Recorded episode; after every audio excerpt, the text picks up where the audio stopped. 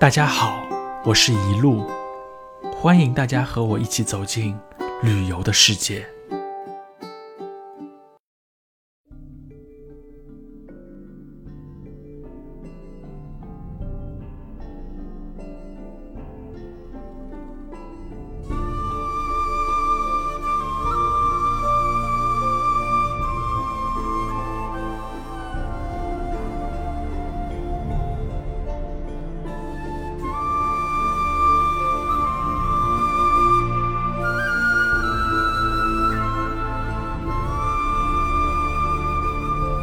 各位朋友，大家好，我是一路啊，很高兴又和大家见面了。从今天起呢，我将继续和大家来讲一下缅甸。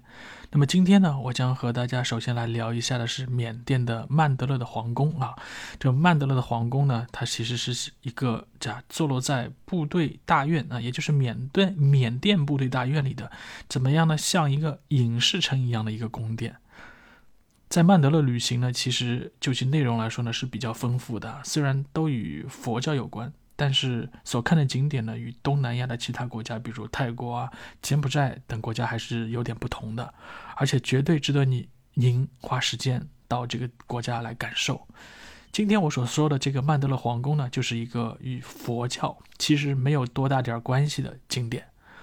我们抵达曼德勒的航班呢，已经是接近黄昏。接我们的司机呢，开着车把我们送往位于曼德勒山脚下的这个酒店。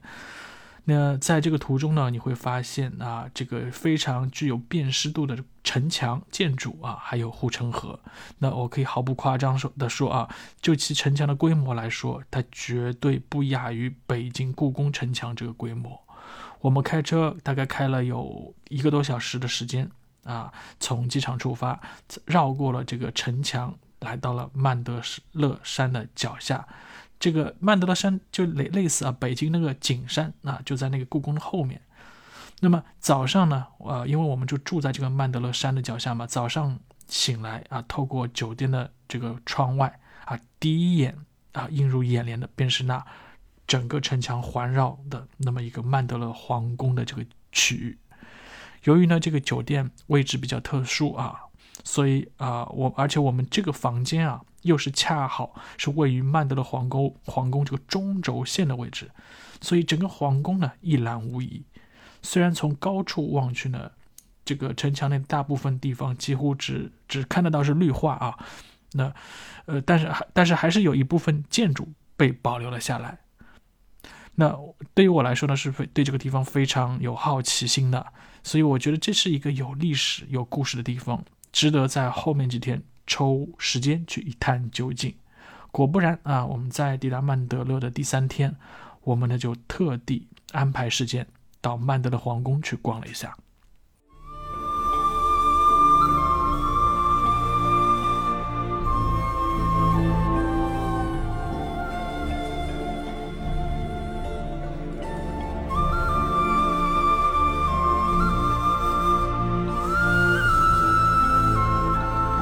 据我们的向导这个介绍啊，曼德勒皇宫是缅甸最后一个王朝的皇宫，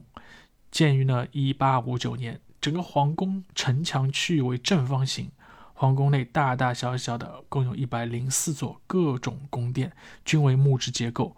红色的瓦片很好的衬托出了金色的建筑结构，给人感觉很有皇家的气势。可惜的是呢。我们目前啊所看到的都是皇宫的复制品，因为在二战期间啊被毁于一旦。那么以一路老师的标准来看，一九八九年复建的皇宫只可远观远观不可近赏，因为它无论是建筑的本身还是里面的这些复制品啊都是相当的粗糙啊，做的东西都就我们说是。非常粗糙了，以我们现在国内的这个建筑或者说这个这个细节上来看，呃，应该是比较差的。如果说大家想花时间去看它的细节，那我觉得大家还是算了啊，细节上绝对不值得大家花时间去仔细欣赏。唯一可以感受的啊，大家可以到这边有一个观景台啊，观景塔啊，到这个观景塔上去登高远眺，看一下皇宫的全景啊。我们由于早上呢就在酒店的房间里看过这个这个皇宫的全景啊，所以我们就没有额外花钱去看这个所谓的这个曼德勒这个皇宫的这个整体的景色。那我自自己感觉啊，如果是在这个皇宫内的制高点去看，或许会有另外一番景象。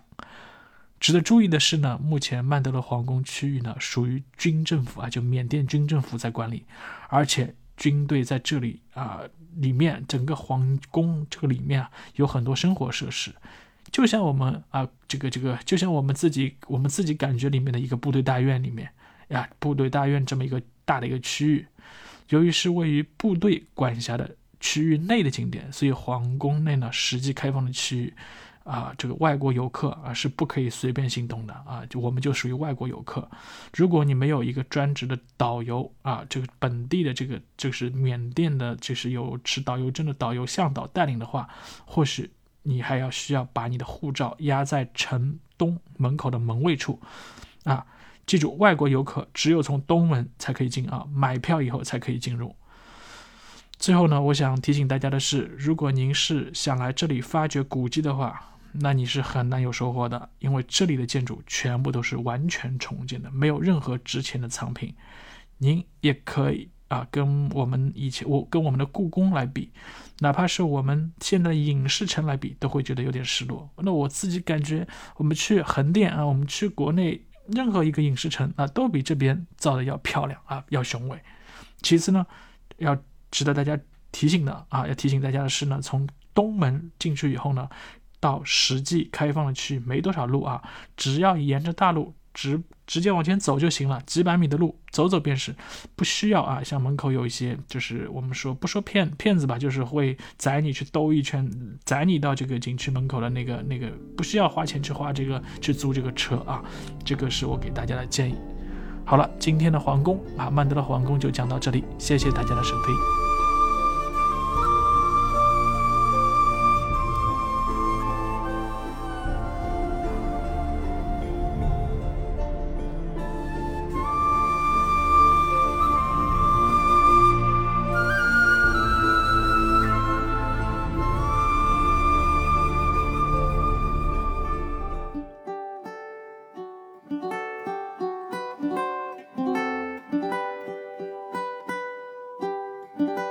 好了，今天我们先聊到这里。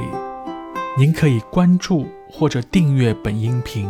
及时获得更新的信息。也欢迎您留言参与我们的话题讨论。我是一路，感谢您的收听。